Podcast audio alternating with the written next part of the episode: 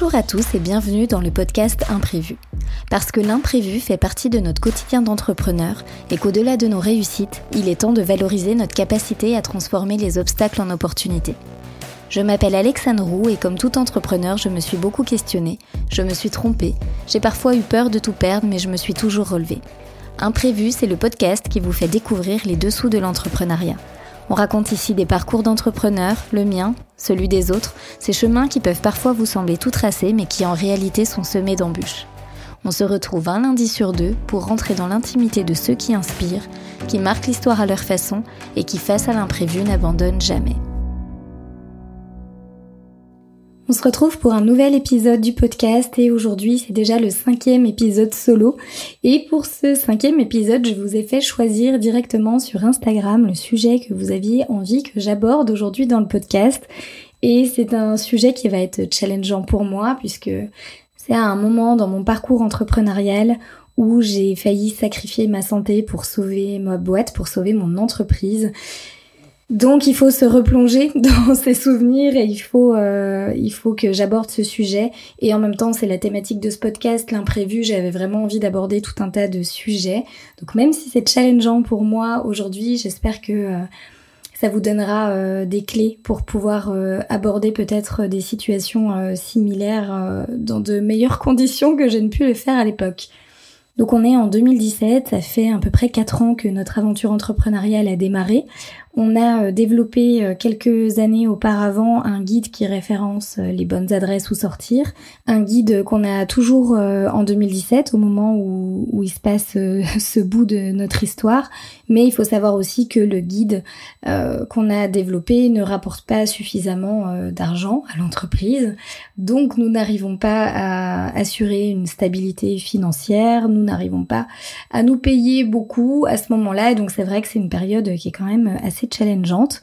Mais quelques mois auparavant, on a décidé de, euh, de réinventer finalement un petit peu notre activité, de partir sur un nouveau projet, de conserver le guide en fait et de proposer des prestations supplémentaires, de la prestation de services. On propose des services d'agence de communication, donc on gère le community management pour euh, certains restaurants, on propose des cartes de visite, des menus. En fait, on propose tout un tas de d'actions, on va dire, de communication qui nous permettent finalement de renverser un petit peu la tendance et de commencer à comprendre finalement ce qu'est un modèle économique euh, rentable. Et euh, c'est vrai que euh, ben, d'un coup, en quelques mois, on commence à gagner correctement notre vie, à pouvoir éponger nos dettes, puisqu'à ce moment-là, on a plus de 90 000 euros de dettes par rapport au développement du premier projet. Et c'est vrai que pour le coup, c'est une vraie bouffée d'air frais à ce moment-là. Ça nous fait du bien aussi de sortir de de ces quelques mois, années de galère, d'autant plus que euh, notre petite euh, Anna euh, a à peu près un an et demi à ce moment-là. Enfin, un an au moment où on commence à pivoter, un an et demi courant mars 2017. Donc voilà, c'est vrai que ça nous fait beaucoup de bien aussi de ben de, de, vivre de notre activité, de se dire que l'entrepreneuriat c'est possible, que c'est fait pour nous, enfin voilà. Donc on est dans ce contexte-là. Le développement de l'agence se passe tellement bien qu'on a décidé de programmer notre euh, première embauche. Et donc quand euh, il se passe euh, cet événement que je vais vous raconter, on vient de recruter la veille notre première salariée. Alors c'est une personne qu'on connaît du coup, avec qui on travaille déjà depuis quelques mois, mais elle était freelance, donc voilà, et on a passé le cap de l'embaucher, de la recruter à plein temps dans notre équipe. Donc on est trop content. En plus le, lundi, on euh, fait des aménagements dans le bureau, etc. On vient quand même de laisser euh, Anna, notre fille, euh, à ses grands-parents pour pouvoir être focus à 100% sur notre boîte à ce moment-là, en tout cas sur, une semaine. Et voilà, vu qu'en plus il y a l'arrivée de notre première salariée, on veut vraiment pouvoir être 100% disponible. Et euh, du coup, ce lundi, c'est vrai que je me sens euh, pas très bien. Toute la journée, j'ai euh, extrêmement mal au ventre.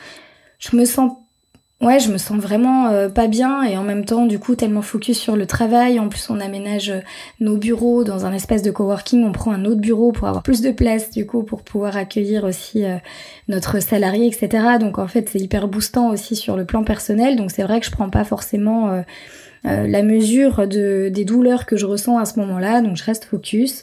Le soir arrive, on rentre à la maison, et là j'ai vraiment toujours ultra mal au ventre, et je me dis, bon, franchement, on vient de laisser notre fille pour la première fois à ses grands-parents, elle est à trois heures de route de nous, je me dis que clairement, voilà, c'est c'est la pression euh, qui est en train de causer euh, cette douleur et que ce n'est rien de plus. Et euh, je me dis même que voilà, je vais avoir mon cycle menstruel qui, qui va redémarrer. Donc voilà, je m'inquiète pas plus que ça. On se couche, on dort, etc. Et là, toute la nuit, j'ai une douleur qui est juste atroce. franchement, j'ai l'impression d'accoucher une seconde fois.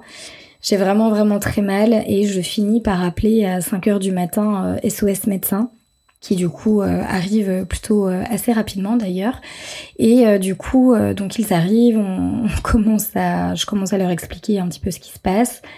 Il faut savoir que je saigne aussi. Enfin voilà, donc le contexte est quand même pas dingue. Et du coup, il y a deux médecins des SOS médecins et les médecins me disent bah madame vous devez probablement être enceinte en train de faire une fausse couche donc voilà, il commence à m'expliquer ça, je leur dis non non, c'est pas possible. c'est même euh, enfin c'est clairement impossible, je suis sous pilule, j'ai pas de retard de règles, etc. Donc euh, c'est impossible.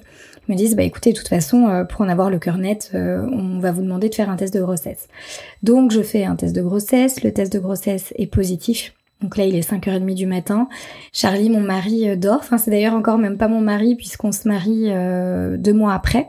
Et euh, Là, je me dis, mais qu'est-ce qui est en train de se passer? C'est pas possible.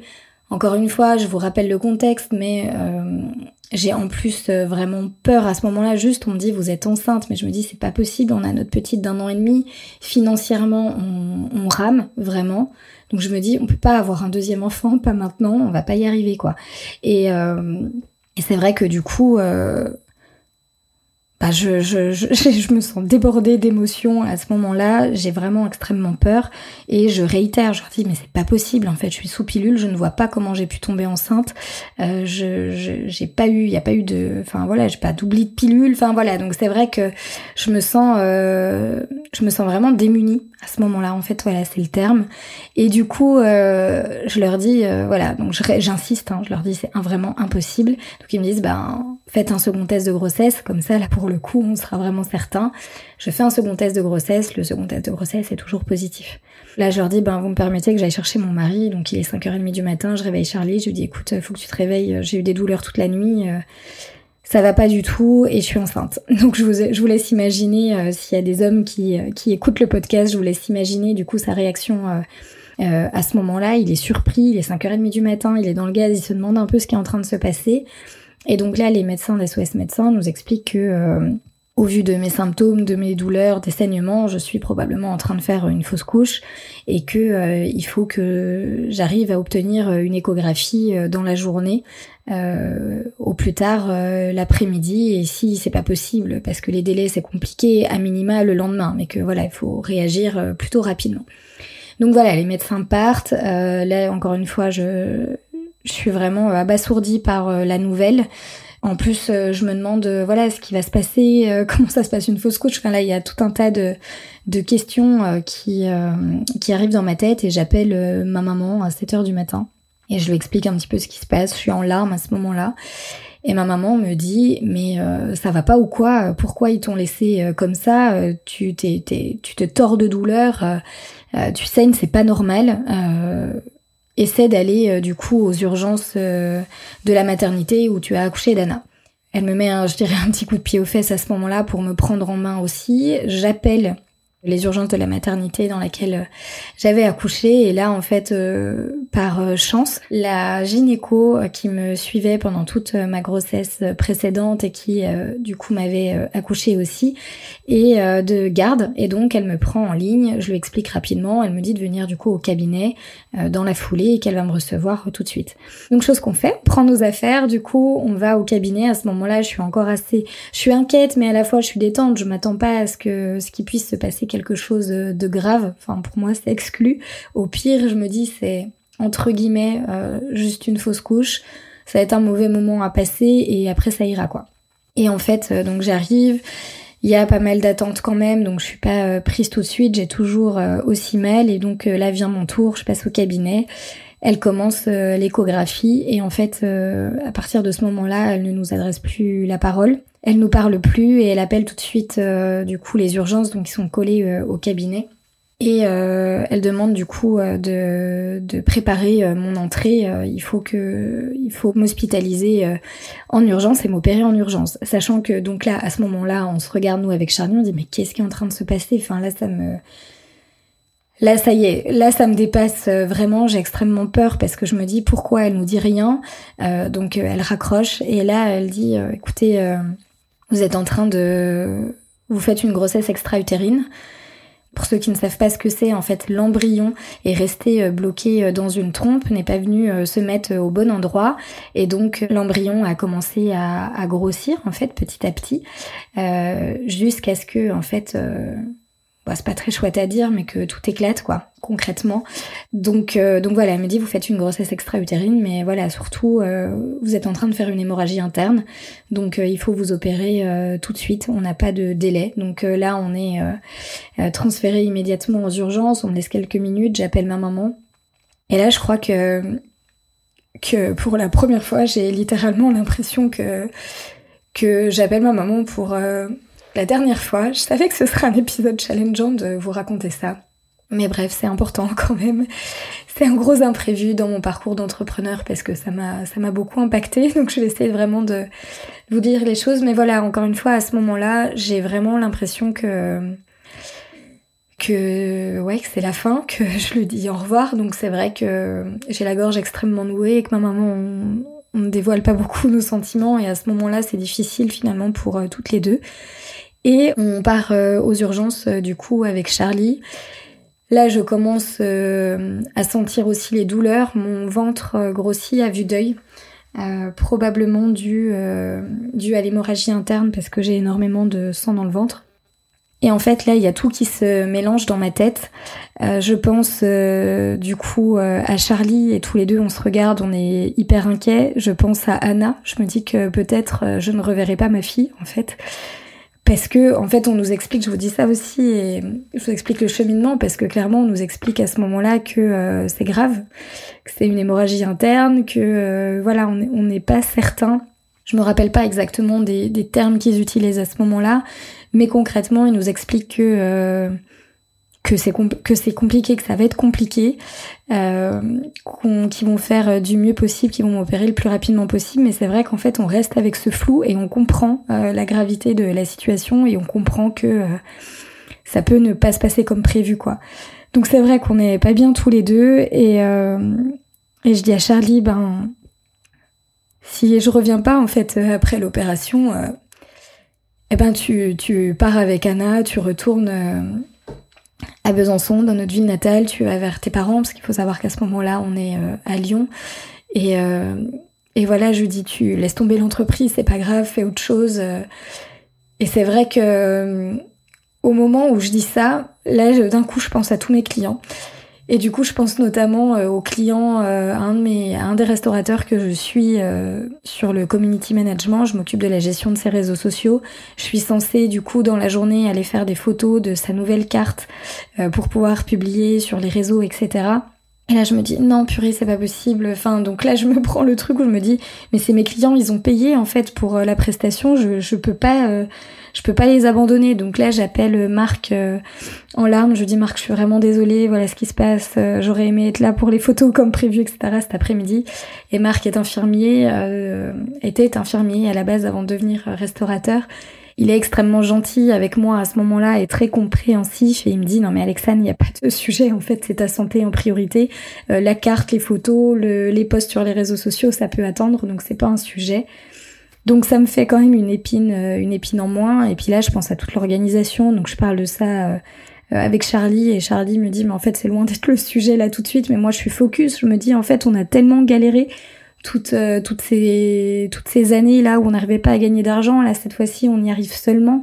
On a quand même 90 000 euros de dette sur la tête. Donc on peut pas prendre le risque finalement de de, planter nos, nos, clients, de se faire une mauvaise com, etc. Enfin, pour le coup, je suis vraiment hyper angoissée.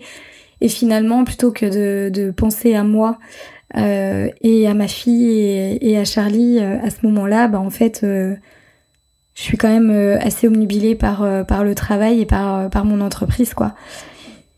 Et du coup, je, je, je, je, pars me faire opérer et quelques heures plus tard, je me réveille en salle de réveil. là, cette fois-ci, on sait que ça s'est bien passé, que je sais pas exactement ce qu'ils ce qu'ils ont fait, comment ils ont fait, etc. Mais en tout cas, je suis en vie, donc euh, première victoire. Charlie a attendu euh, de nombreuses heures et c'est vrai qu'au moment où on se revoit, où on se retrouve, euh, on se dit c'est bon, on l'a fait. Ça c'est fait, c'est passé, donc donc bon, l'émotion est au rendez-vous aussi évidemment. Et puis on apprendra pour vous raconter un peu la la fin, euh, enfin la fin de cette histoire. Pas tout à fait, mais en tout cas le, cheminement. Euh, après euh, l'opération, du coup, le chirurgien m'explique que la grossesse était pas si récente que ça qu'a priori c'était une grossesse qui datait de deux mois et demi, trois mois, d'où le fait que du coup euh, euh, c'est c'est finalement euh, que l'embryon soit resté dans la trompe et que c'est fini par éclater puisque ben ça ça grandit, ça grandit, ça grandit jusqu'à un moment où finalement c'était trop tard. Et voilà donc bon il y a ce premier choc de se dire qu'est-ce qui s'est passé quoi? Je me protégeais, tout s'est bien passé, enfin voilà. Et là il m'explique aussi que que euh, à quelques minutes, euh, quelques heures près, ça aurait pu être euh, trop tard parce que j'avais plus d'un litre et demi de sang dans le ventre au moment où il m'opère. Donc l'hémorragie était quand même sévère et donc là on prend encore plus la mesure de ce qui s'est passé et à quel point du coup j'ai eu de la chance, à quel point j'ai eu de la chance aussi d'appeler ma maman qui m'a botté les fesses à ce moment-là tout simplement pour pour pas rester euh, à essayer d'avoir une échographie dans un petit cabinet pour l'après-midi ou le lendemain parce qu'en fait ça aurait été trop tard. Donc euh, donc voilà, beaucoup de chance dans cet événement. L'opération pour le coup euh, s'est fait en célioscopie donc donc c'est pas c'est traumatisant mais pas tant que ça euh, sur le plan euh, médical et du coup je reste donc euh, ben, l'après-midi, je passe la nuit à l'hôpital et le lendemain matin du coup là je me remets un coup de pression monumental parce que j'ai promis une livraison à un client. Pour la petite histoire, c'est un client pour lequel on a réaliser des rondes serviettes pour son restaurant, des rondes serviettes personnalisées. C'est une action de communication là aussi. Euh, on a travaillé avec un menuisier et donc je suis censée aller récupérer euh, la commande chez le menuisier pour euh, livrer ce client. Donc le mercredi matin, j'appelle notre salarié qui venait de démarrer. Donc bon, il n'a pas démarré dans les meilleures conditions non plus. Hein. Mais je lui dis, écoute, est-ce que tu peux appeler ce client? Je vais être dans l'incapacité de, de pouvoir le livrer il faut euh, il faut euh, voilà lui expliquer que euh, je le ferai le lendemain ou le surlendemain. Enfin voilà, en tout cas, je je peux pas le faire dans dans l'immédiat. Et donc elle appelle ce client et le client pète un plomb au téléphone. Elle se fait incendier littéralement. Et le client insiste en fait, il dit ben ma livraison en fait c'est cet après-midi comme prévu. je vous laisse pas le choix quoi. Et là, je me dis, purée, mais c'est dingue. Donc, elle lui explique pas tous les détails, mais elle lui explique que du coup, j'ai dû être hospitalisée en urgence, etc., que ça a été grave, euh, et que euh, et que je ne pourrais pas euh, assurer euh, l'après-midi comme comme prévu, comme convenu, quoi. Et du coup, elle me rappelle et je me dis, mais comment on peut avoir des gens aussi inhumains en face?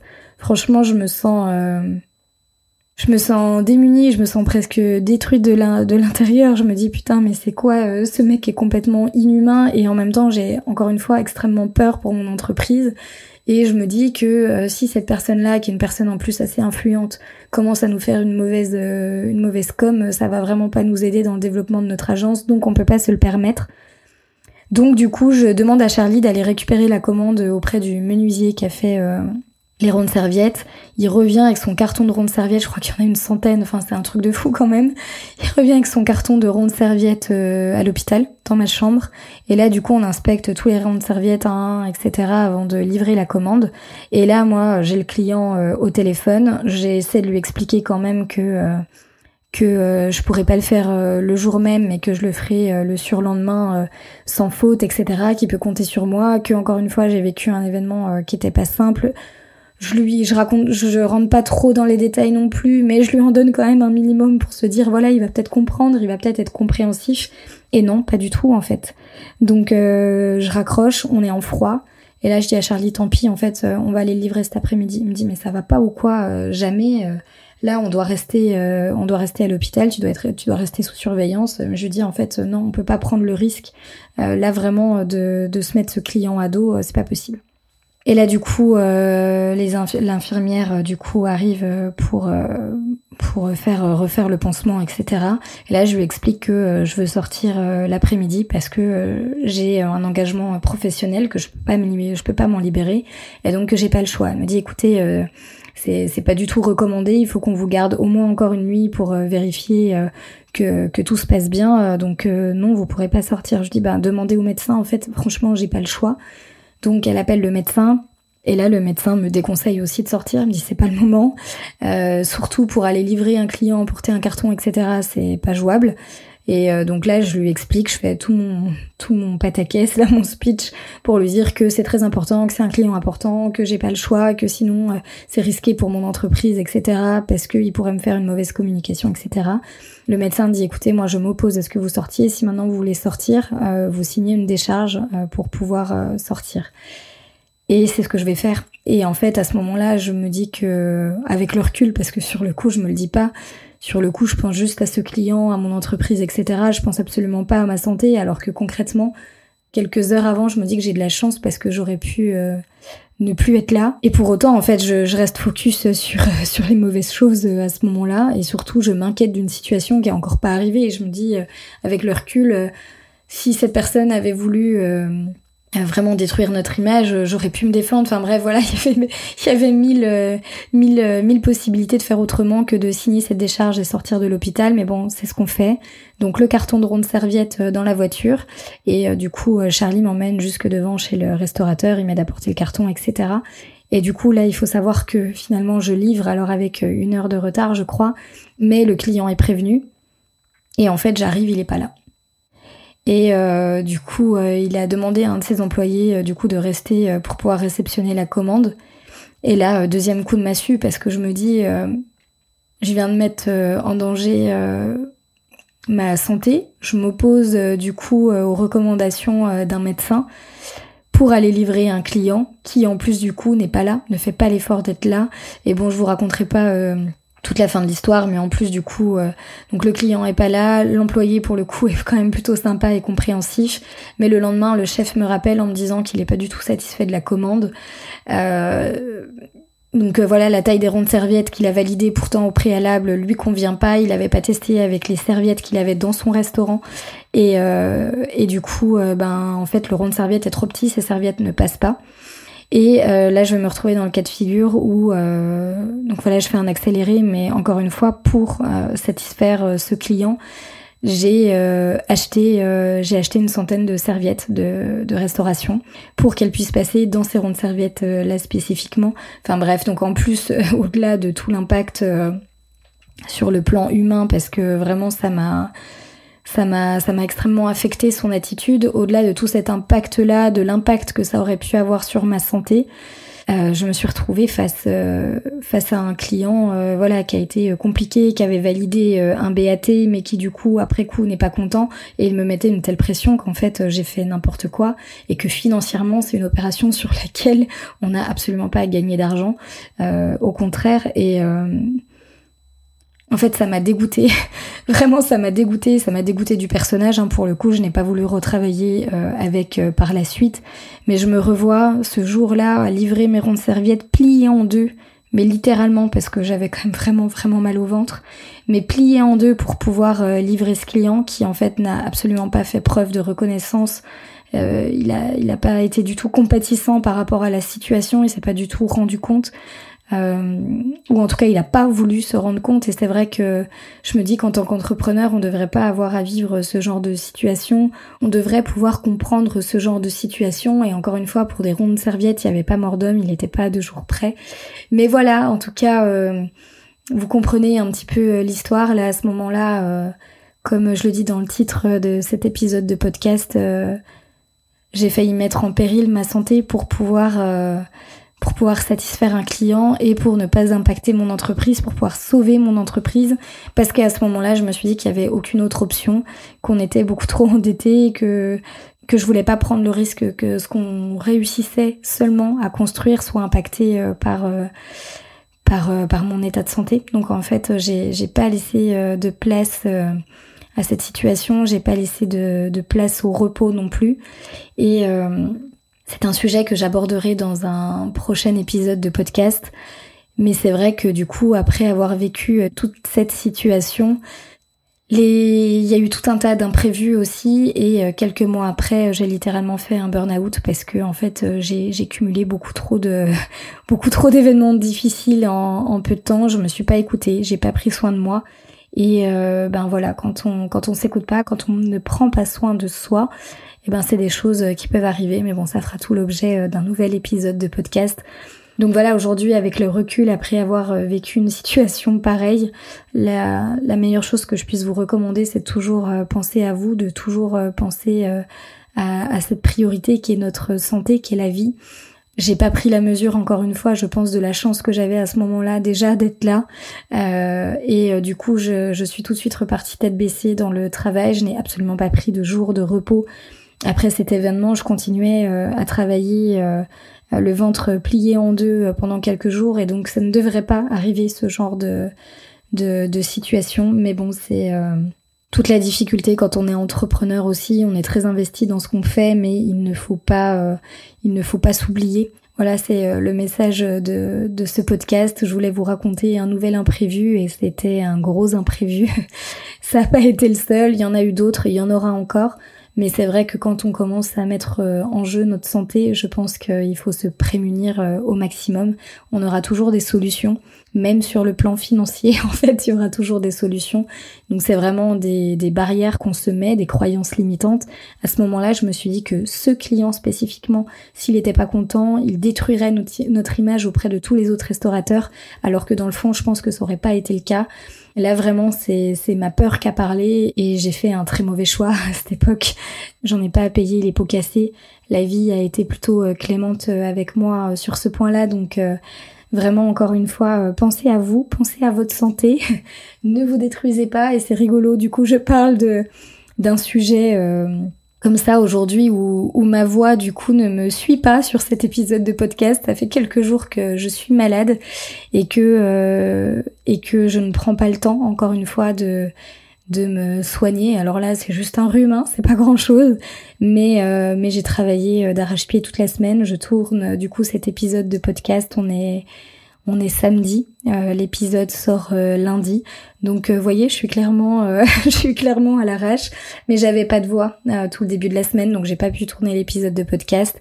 Et voilà, encore un imprévu qu'il faut, qu'il faut, qu'il faut appréhender et on fait avec. Mais voilà, encore une fois, prenez soin de vous, prenez soin de, de votre santé, c'est vraiment ce qu'il y a de, de, plus important et de plus précieux dans, dans votre vie. Mais finalement, ce qu'on peut retenir, euh, ce que je peux retenir de cette expérience, c'est que j'ai aussi appris à dire non, à me respecter, à faire euh, les choses telles que je pensais qu'elles étaient bonnes pour moi. Attention, je je suis toujours euh, hyper à l'écoute de mes clients d'ordre général, hein, clairement. Mais je pense qu'il y a un moment où il faut quand même être euh, prudent vis-à-vis de soi. Donc vraiment, ça m'a ça m'a aidé à m'affirmer, à me positionner euh, tel que je n'arrivais pas à le faire jusque-là, et en même temps à cette époque, euh, j'ai 24, 25 ans. Donc c'est vrai que je manque d'expérience aussi et que je ne sais pas m'affirmer face à, à ce euh, bonhomme qui est euh, assez impressionnant et qui me met la pression. Mais voilà, aujourd'hui, c'est vrai que c'est complètement différent. Je revivrai cette situation. Je la gérerai totalement différemment. Mais je pense qu'il a fallu aussi que je me casse les dents à un moment, que je comprenne où étaient mes limites, où étaient les limites que je voulais euh, installée avec euh, mes clients. Donc euh, voilà, bien sûr que que je souhaite à personne ce genre de situation pour prendre conscience de certaines choses. Mais voilà, en tout cas, ce que j'ai vécu à ce moment-là m'a servi. Encore une fois, j'en ai finalement pas payé trop les pots cassés sur le plan physique déjà. Émotionnellement, ça a été un peu plus lourd. J'ai refoulé au début et puis ensuite ça a été un peu plus compliqué. Mais c'était vraiment aussi conjugué à d'autres éléments. Mais encore une fois, je reparlerai de la suite dans un nouvel épisode du podcast. Voilà, donc en tout cas, ce que je peux vous dire, c'est que euh, apprenez à vous affirmer face, face à vos clients. Bien sûr, avec euh, beaucoup de respect et de bienveillance, mais il faut aussi euh, savoir expliquer les choses. Et quand, ma foi, vous avez des clients en face qui comprennent pas euh, votre situation, eh ben, affirmez-vous, tout simplement. Ça vous évitera des, des situations comme celle-ci. Et puis, je pense qu'on n'a pas besoin d'attendre ce genre de situation avant de s'affirmer. Donc voilà, j'espère en tout cas que ça fera écho chez vous, que ça vous permettra de d'apprendre d'apprendre à dire non, d'apprendre à vous respecter. Voilà, j'espère que ce nouvel épisode euh, du podcast euh, vous a plu.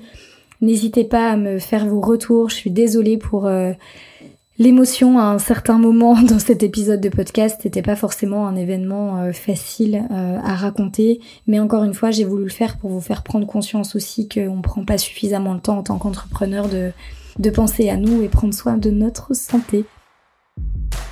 Cet épisode est maintenant terminé, merci pour votre écoute. J'espère que cette histoire vous a inspiré, qu'elle nourrira votre propre parcours et qu'elle vous donnera les clés pour relever les défis.